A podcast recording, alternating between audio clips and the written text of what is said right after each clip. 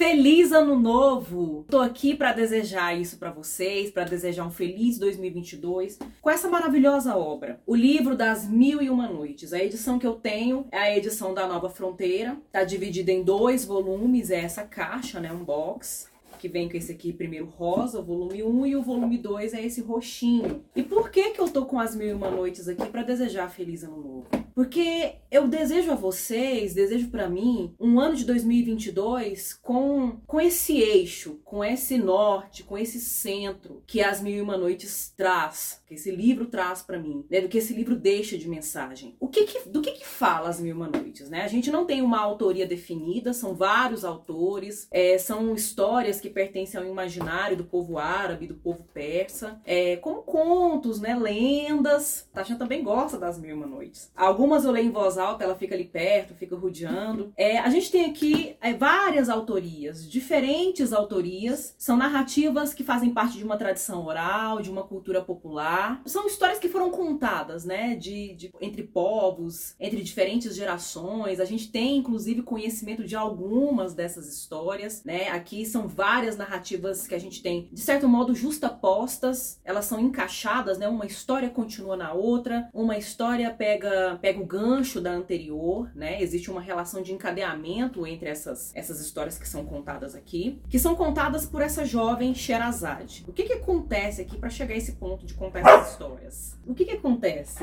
Você também quer saber, não quer, Tachan? Nós temos dois irmãos que são reis.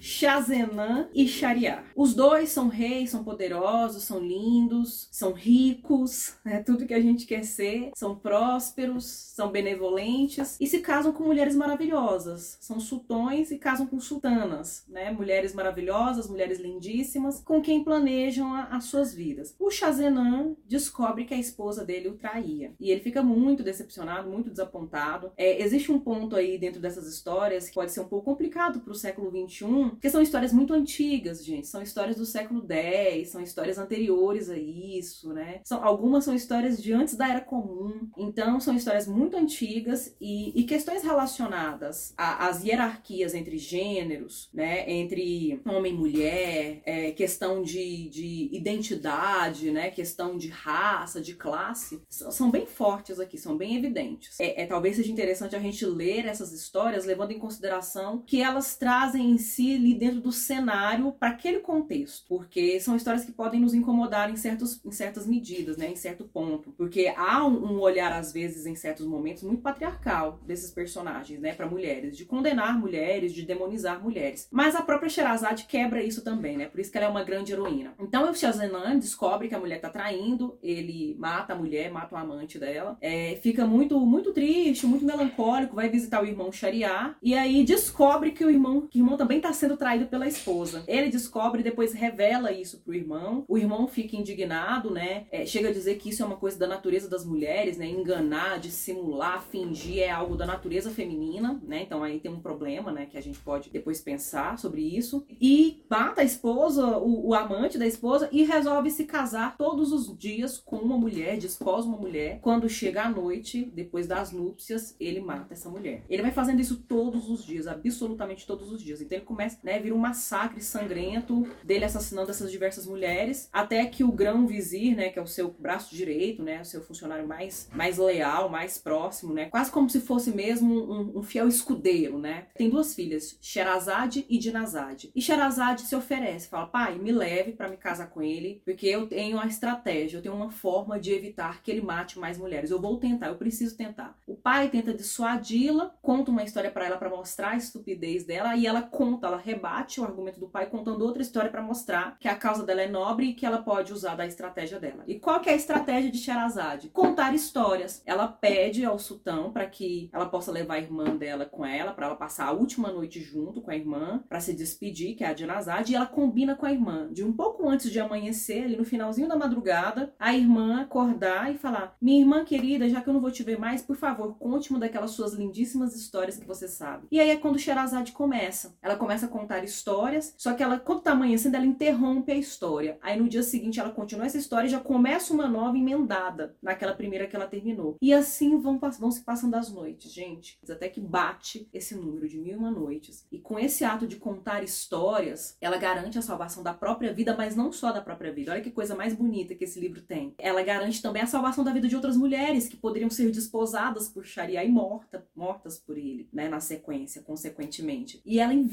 impede isso, porque no, no decorrer dessas mil e uma noites, a ira dele, a raiva dele vai sendo aplacada, vai sendo amenizada por aquela beleza de histórias que ela conta. E dentre essas várias histórias que ela conta, a história do Simba, o marinheiro, a história do, do Aladim e o tapete, e o tapete mágico, né? A história, a, diversas histórias, né? Histórias muito conhecidas, histórias muito famosas que fazem parte do nosso imaginário, muitas adaptadas em animação para o cinema. É, a gente muitas vezes não sabia de onde vinham e elas estão aqui. Elas estão aqui no, no livro das Mil e Uma Noites. E é por isso que eu venho aqui hoje desejar para vocês um feliz ano novo, um feliz 2022, que seja um ano mesmo de muitas histórias maravilhosas, histórias incríveis, leituras maravilhosas, leituras extraordinárias na vida de vocês e que isso sirva inclusive para driblar a morte, para driblar o sentimento, o peso, a dor da morte, porque nós já passamos por dois anos muito sangrentos, muito dolorosos, de muita perda e que agora a, as nossas vidas se restabeleçam com, com beleza, com arte, com literatura, com poesia, com esperança, com doguinhos, com bichinhos e com muita luz. Feliz 2022. Obrigada por estar comigo em 2021.